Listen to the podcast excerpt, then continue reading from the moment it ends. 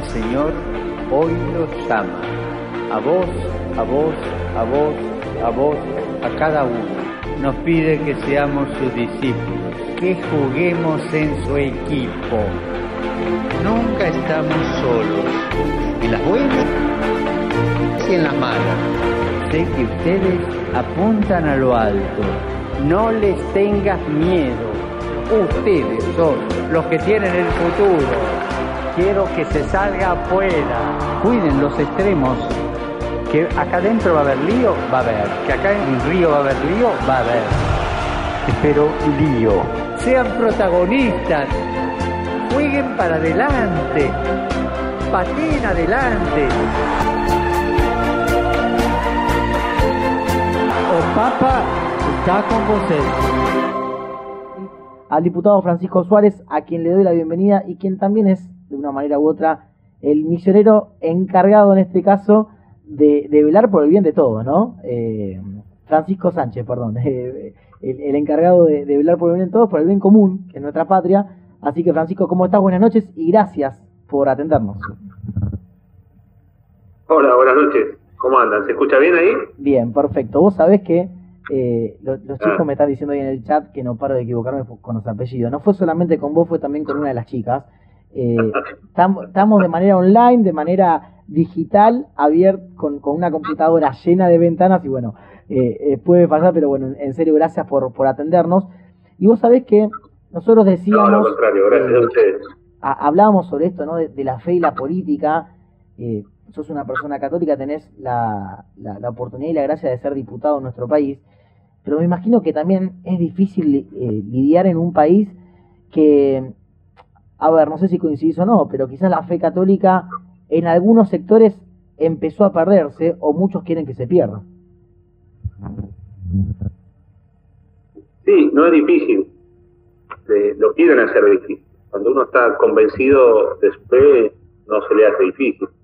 Lo que sí es cierto es que hay mucha gente que es enemiga de que se profese la fe, de que se hable libremente de nuestra fe, inclusive con esta con estas proclamas de iglesia y Estado asuntos separados, eh, como si no se pudiera hablar de, la dimensión fundamental que es la espiritual en la vida humana, eh, no, nos pretendieran coartar nuestra libertad religiosa. Y por supuesto que los que tenemos bien claras nuestras convicciones no vamos a ceder. Y lamento que hay mucha gente que cede. Lo pudimos ver en el debate del aborto en el 2018, donde mucha gente se excusaba y decía, bueno, no, yo no hablo como católico, o yo no hablo desde la fe. ¿Y por qué no? ¿Cuál sería el problema de que hablemos desde esa mirada?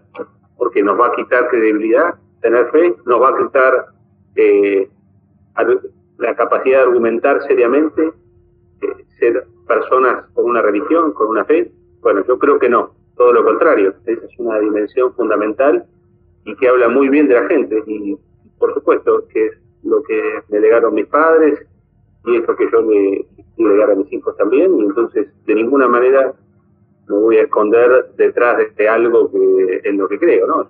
Siempre lo voy a poner por delante porque, reitero, es una dimensión fundamental de mi vida y entiendo que tiene que ser una cuestión fundamental en la vida de todos.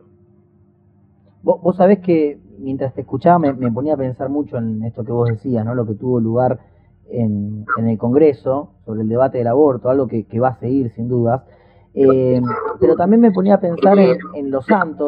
yo siempre digo que solemos tener eh, muchos ídolos, ídolos mundanos, y no, nunca nos fijamos en los ídolos nuestros. Hablo de un santo, de un beato, eh, de los que quizás nos marcan el camino de la fe. Y justamente hoy la iglesia celebra a Santo Tomás Moro, de quien vamos a hablar en un ratito, que es justamente el patrono de los políticos.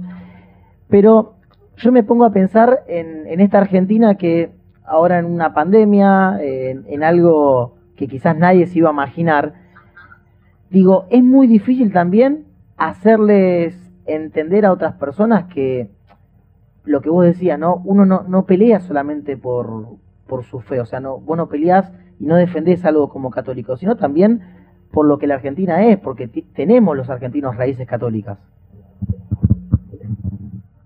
Bueno, tenemos una tradición que es anterior a la creación de nuestra de nuestra república, antes de la proclamación de la independencia, mucho antes. Nosotros somos católicos por ascendencia histórica. Eh, somos orgullosos descendientes, bueno, no necesariamente todos ustedes, obviamente, no cada uno de nosotros, pero sí como país, somos descendientes de España y, más tarde de otros países de Europa, pero en realidad nuestras raíces vienen de, la construcción del virreinato del Río de la Plata, que era una especie de reflejo del, reino de España, y era un reino católico con clarísima, eh, una, línea clarísima de, de imperio que tenía que ver con el desarrollo de colonias que se asemejaran al reino de España.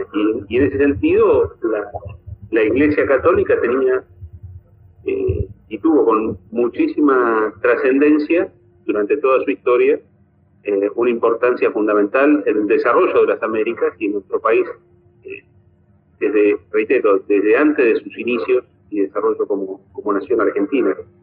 Entonces, ¿cómo no vamos a sentir que este, la religión en la que creemos, que profesamos, es, parte de nuestra tradición, de nuestra cultura, de nuestros valores.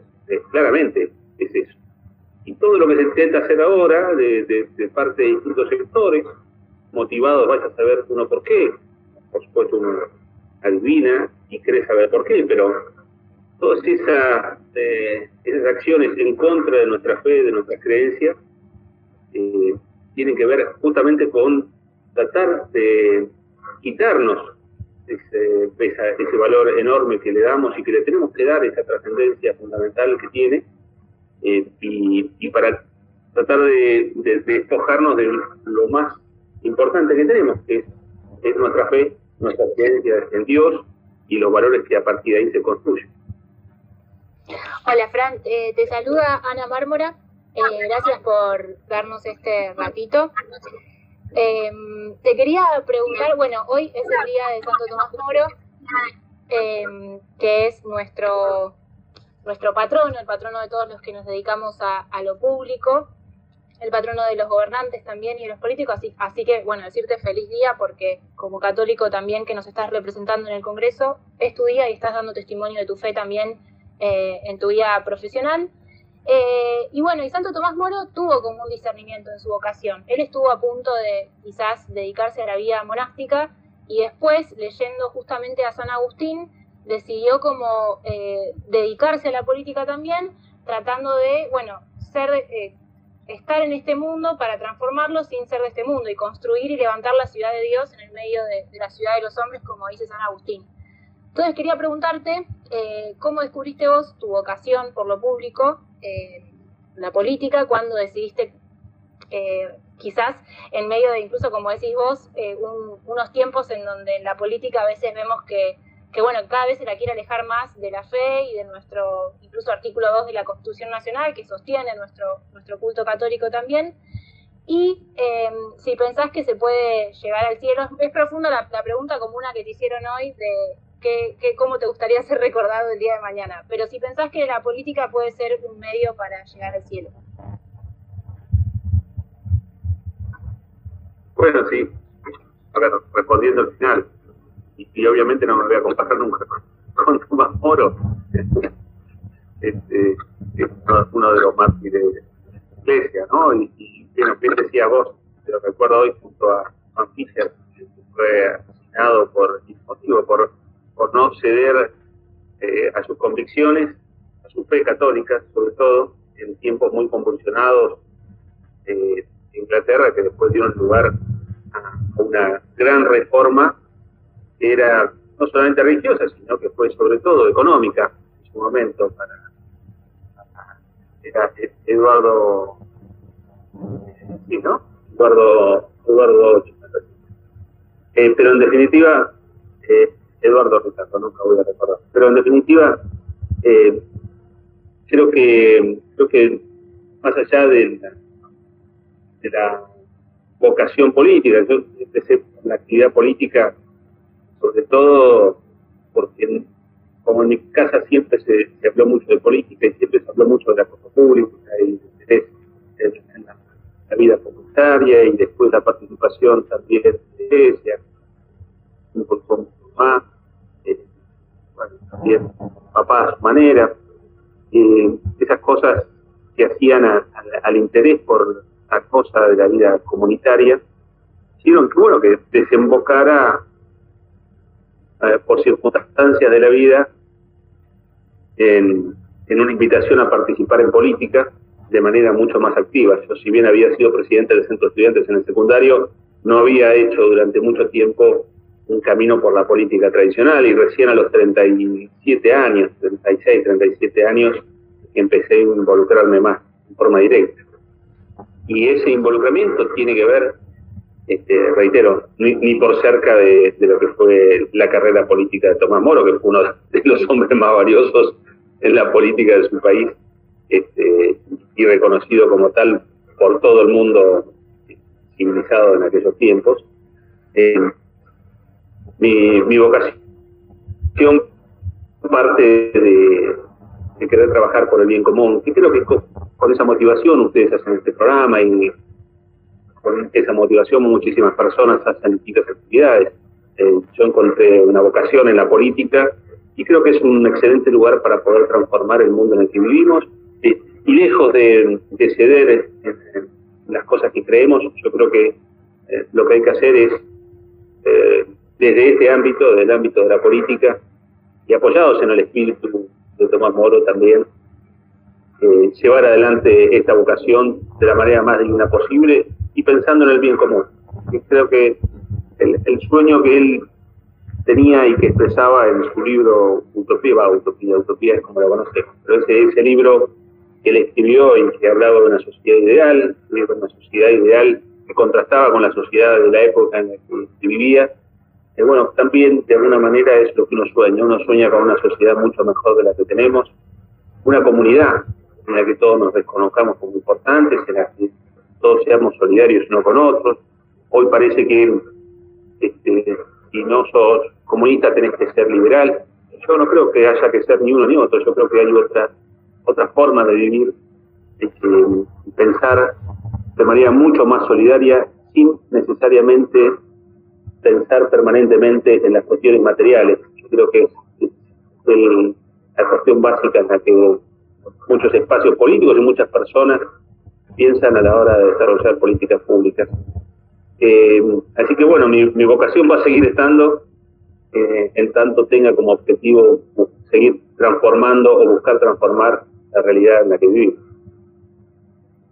Y bueno, y te, y te sumo una, una pregunta para, para, bueno, adentrarnos un poco, vos mencionabas esto del bien común, ¿no? Que es lo que, por lo que todos los políticos deberíamos trabajar.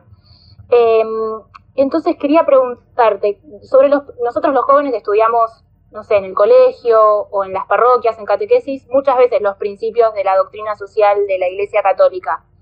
Eh, ¿Pensás que estos principios hoy están presentes en la política, el bien común, la solidaridad, la subsidiariedad?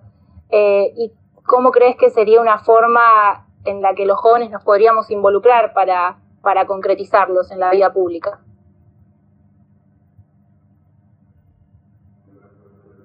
Bueno, es una buena pregunta esa que hace Yo creo que sí, que está presente en gran medida en en nuestra sociedad, en nuestra comunidad.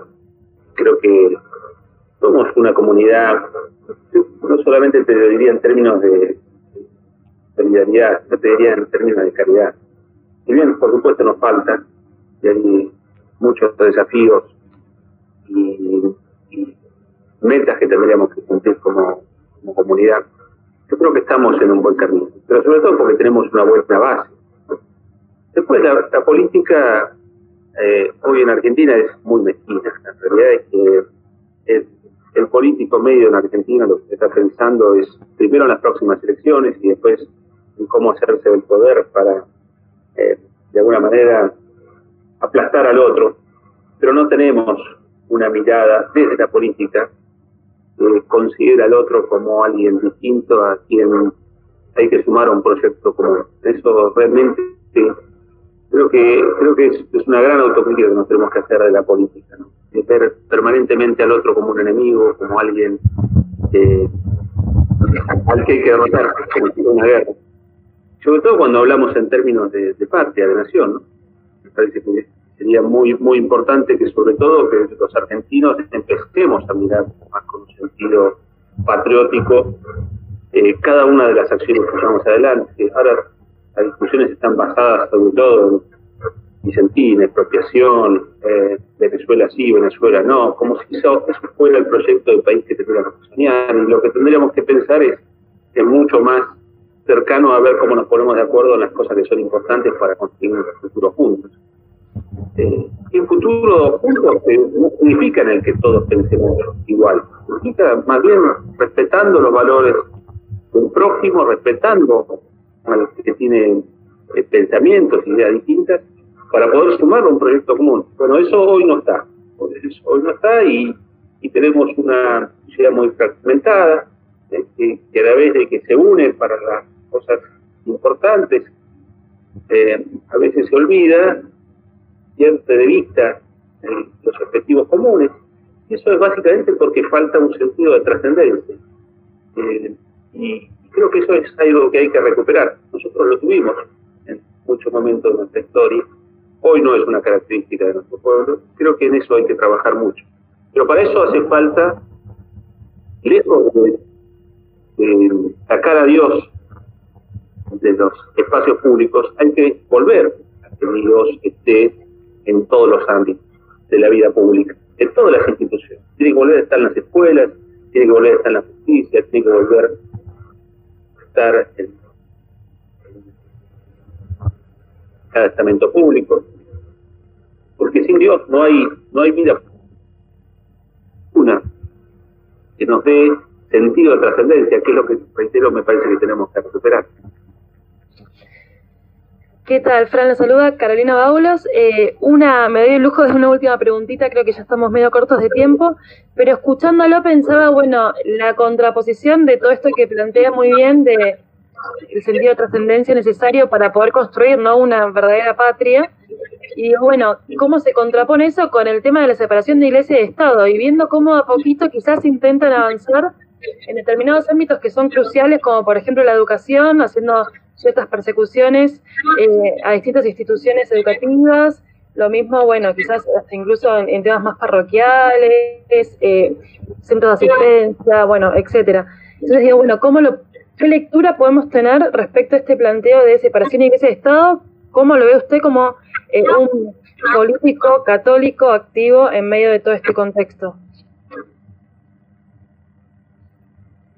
Mira, Carolina, yo creo que así como en, los tiempos de Tomás Moro se lo persiguió y se le cortó la cabeza por no querer renunciar a su fe, por negarse a apostatar, eh, los católicos hemos sido, los cristianos hemos sido perseguidos históricamente, desde los inicios de, nuestra iglesia. Eh, mucho más adelante, la de cristianización en Francia, después de la Revolución Francesa. Y aquí mismo en Argentina, aquí en Argentina hubo varios procesos.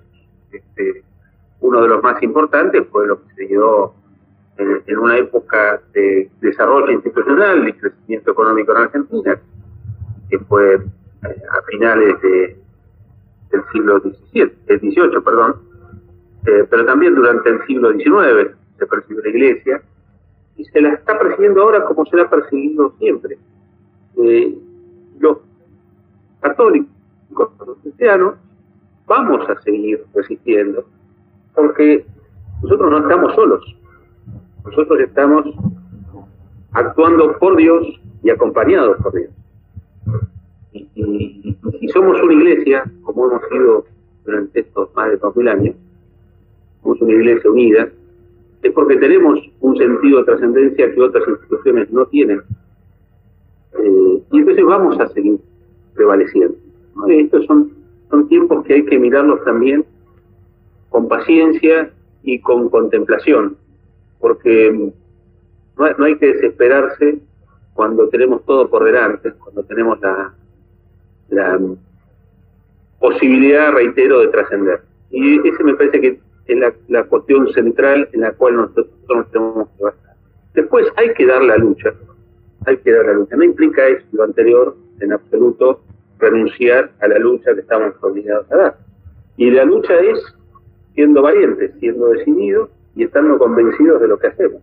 Obviamente la cuestión de la preparación es muy importante, la preparación intelectual, la valentía de enfrentar cada una de las situaciones, pero la preparación espiritual es sin duda la más importante. Y en eso creo que eh, tenemos muchísimo para ganar en esta, en esta pequeña batalla, ¿no? contra pequeños enemigos. Porque, reitero, nosotros estamos acompañados del más grande.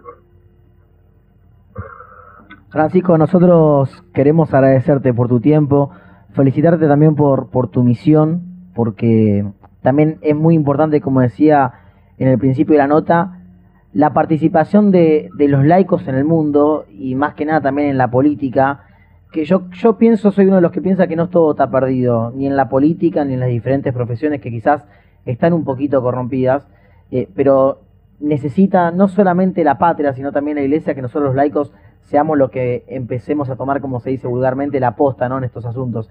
Así que gracias por tu testimonio, gracias por tu tiempo. Eh, como te dijimos antes, feliz día en, el día de tu patrono, de Santo Tomás Moro. Y bueno, ojalá que algún día nos podamos encontrar en una mesa, así, a, hablar un poquito más extendido y alentarte a, seguir por este camino. Bueno, gracias chicos. Un, gusto conocerlos, un gusto escucharlos y, un gusto saber que hay gente joven con, tanta vocación. Eh, a disposición para lo que necesiten. Un gran abrazo. Un abrazo grande, gracias. Bien, ahí pasaba Francisco Sánchez, diputado nacional por Neuquén, acá en, nuestra patria, en la Argentina, hablando justamente de esto que, muchas veces está en discusión, que son dos, dos de los temas de los que en la mesa no se habla, en la mesa de la familia, hablo de política y de religión, y podemos hablar justamente de, eso con él y de la importancia ¿no? de, de hacer bien el bien en donde nos toca. En este caso, para él, en la política. Hablamos también de, Santo Tomás Moro, eh, un santo que nació allá por 1478 en Londres, que pensó algún tiempo en la vida monástica. Eh, a ver, ¿cómo lo puedo explicar? Me animo a decir que era fanático de San Agustín. Eh, me animo a decir también que su testimonio, su, su, vida, fue de menor a mayor, como muchos de los santos. digo así por, por cómo se fue encontrando con la fe un, santo que supo compaginar, por ejemplo, eh, una vida interior profunda, ¿sí? Con, las, con las ocupaciones profesionales que tenía. Fue el pionero en la promoción de laicos, donde se enfrentaba justamente con los problemas de, su tiempo, con criterios cristianos. Eh, demostró también con su ejemplo el valor de la obra bien hecha. Creció su prestigio como abogado y en la corte justamente le pidieron la colaboración.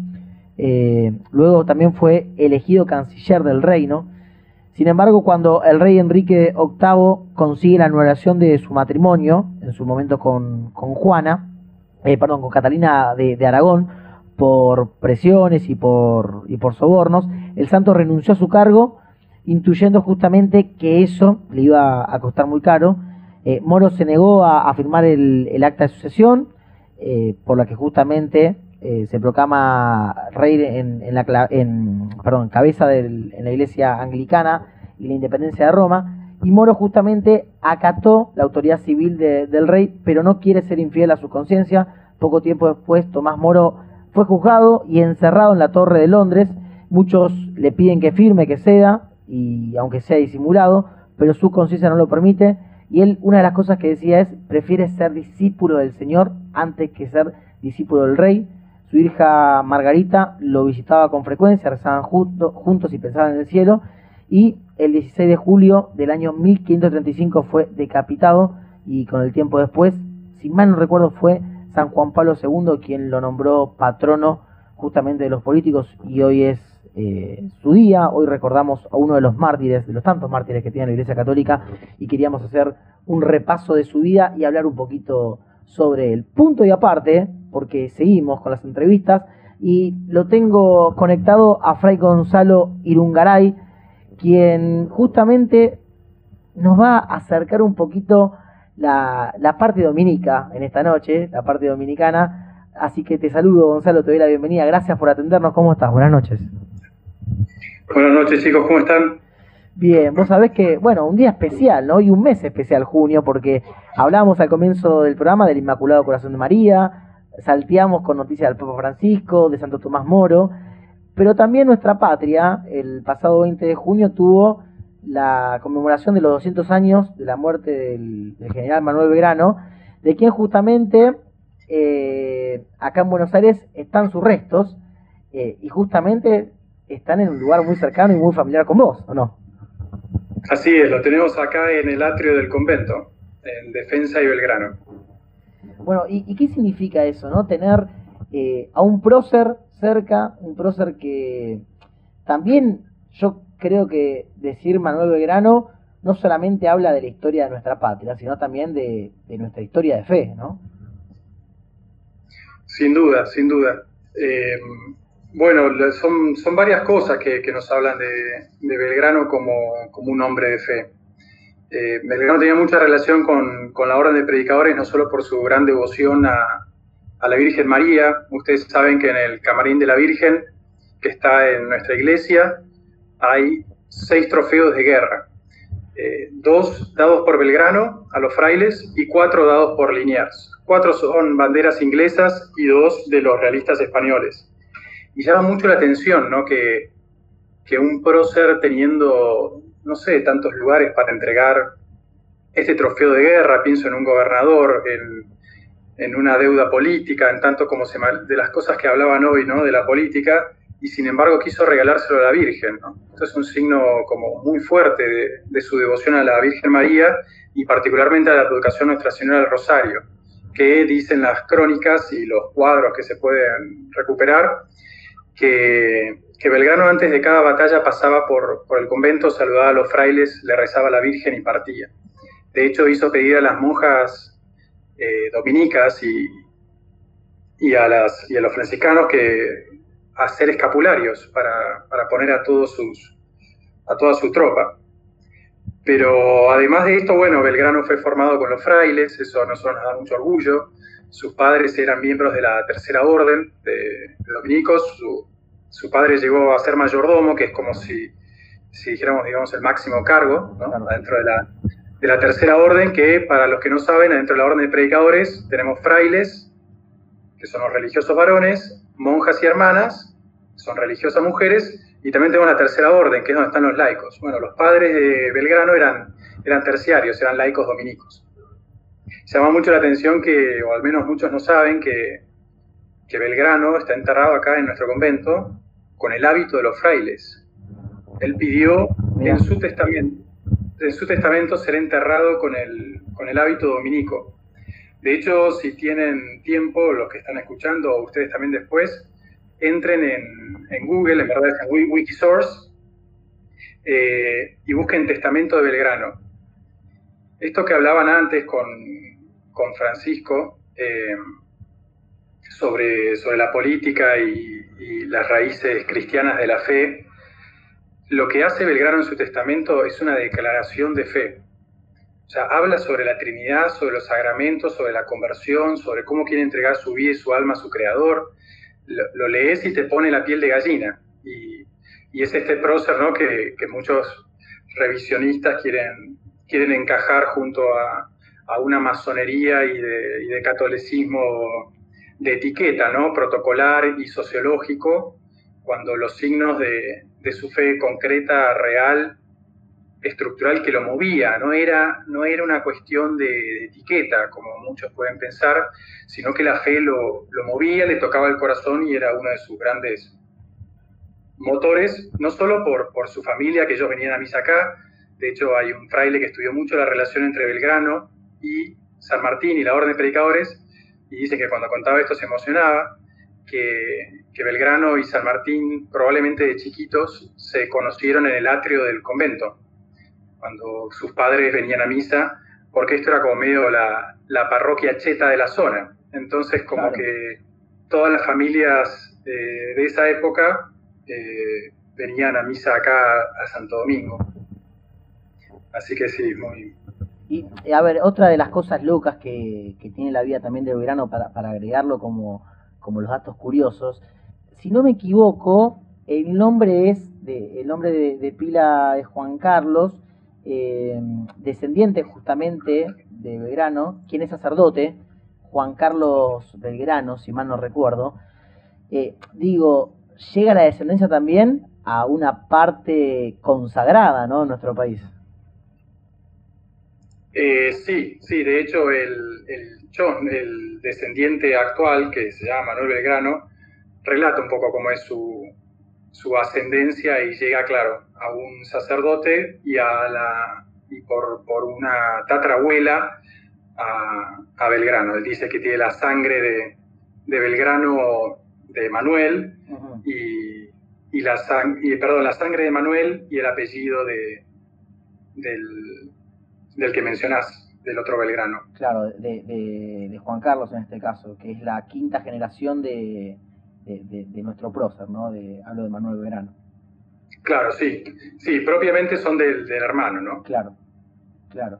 Eh, pero, pero es muy lindo esto que vos marcabas. Eh, yo yo lo, tuve la oportunidad de, leer el testamento de, él, pero es, es, lindo el testimonio que, que da en, justamente a, la hora de, antes, antes de morir, eh, pero creo que es el camino, ¿no? El camino, eh, la apertura del camino, si se quiere, la, primera puerta que se abrió en, la, en, nuestra rama, en nuestra fe católica, eh, y, es lindo tener el dato ese, ¿no? Y que cada, los que tienen la posibilidad de acercarse al convento de Santo Domingo, saber de, estos datos que fuiste contando, que, que son muy importantes para, para nuestra iglesia y sobre todo para nosotros como argentinos.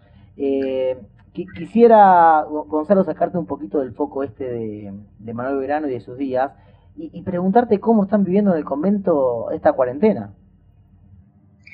Eh, bueno, la verdad que la cuarentena ha sido dentro de todas las dificultades que trae, dentro del apostólico, que nos, nos complica mucho el contacto con los fieles, que se reduce a un contacto virtual. Eh, nuestro apostolado eh, acá en, el barrio también se, redujo muchísimo. Eh, las limitaciones nos afectan igual que a todos, pero debo reconocer que, que nos, ha ayudado mucho a valorar otros elementos de la vida. ¿no? Pienso que muchas familias han experimentado eso de, del reencuentro y, y, en la vida religiosa también pasa y es bueno reencontrarse ¿no? y redescubrir muchos ahora están aprendiendo a, cocinar pan, etcétera, etcétera, esas cosas, bueno, en los conventos también. Así que eh, eso nos hace, nos hace mucho bien desde, desde lo natural y lo humano. Y la verdad que nos, da, nos ha dado una ocasión muy, muy fuerte para rezar e interceder. ¿no? Nosotros tenemos la, la gracia y, el privilegio de, de, poder tener misa. Eh, así que yo puntualmente me lo tomo como una responsabilidad muy grande el, interceder por aquellos que quieren y no pueden, ¿no? Y ser de algún modo como, como vasos capilares, ¿no? Que, la gracia se va transmitiendo de unos a otros por, por, la unión del cuerpo místico y que quienes hoy están con un alimento más sólido, por decirlo de alguna manera, puedan ayudar y, y fortalecer al resto, ¿no? Sí, te escuchaba Gonzalo también hablando un poco de todo lo que es Belgrano, lo que significa también para nuestra patria y lo que significa la orden de predicadores para nuestra patria. Pensaba, bueno, como católicos muchas veces podemos olvidarnos, ¿no? De ese amor a la patria que eh, se entrelaza de manera total con el amor a Dios. Digo, ¿cómo lo viven ustedes como dominicos? ¿Cómo lo podemos transmitir? ¿Y cuál es la importancia que entienden ustedes en entre estos dos amores, ¿no? El amor a la patria y el amor a Dios. Bueno, muy buena la pregunta. Les cuento una anécdota respecto de Belgrano, bastante simpática. No sé si tuvieron la suerte de poder conocer el mausoleo ustedes. No, ¿Lo vieron? Bueno, el mausoleo donde está ahora actualmente es un, es un edificio que tiene 100, 100 años más o menos. Eh, en su momento se había pensado construir algo en el Monumento a la Bandera y bueno, la familia de Belgrano se opuso porque en el testamento de Belgrano figura expresamente que él pidió ser enterrado en el atrio de los frailes dominicos. Y ese mausoleo se construyó con fondos de lo que hoy sería un viaje de egresados. Hubo un quinto año del colegio que donó lo que había recaudado para, para ayudar, obviamente no al 100%, pero sí en una gran porción, para que nuestro prócer tuviera un lugar digno para descansar. y eso te habla ¿no? de lo que es el, el patriotismo. Y respecto a la relación entre el amor de Dios, el amor a Dios y el amor a la patria, hay que tener bien en claro que es la jerarquía, ¿no? pero que no se oponen. Es como pretender una oposición entre amor a lo que sería un esposo o a los hijos, ¿no? Son amores distintos, como de la misma naturaleza, si queremos decirlo, el mismo Benedicto llega a decir algo semejante, ¿no? Em, pero que uno está subordinado al otro y que el amor a Dios tiene que siempre primar sobre el amor a la patria, pero el amor a la patria es una manera de participar y de cumplir con el mandamiento de Dios. El mismo Dios dice amar a padre y madre, ¿no? Y una de las maneras de amar a padre y madre es amar a, esa madre que nos dio el idioma, a esa madre que nos dio la tierra, a esa madre que nos permitió educarnos, que es una familia grande dentro de los límites de nuestras fronteras. Y, ¿por qué no también ir un poquito más y a, todos los hermanos?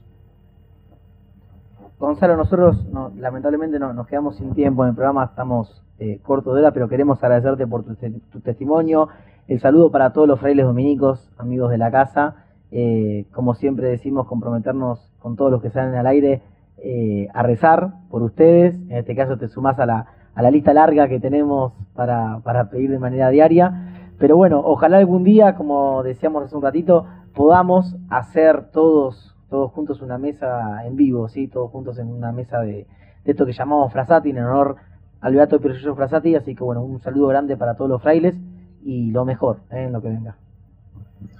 Cómo no, cuando, cuando ustedes dispongan y la, la pandemia lo permita. Eh, les mando un abrazo y bueno, muchas gracias por, por invitarme. A vos, Gonzalo, abrazo grande.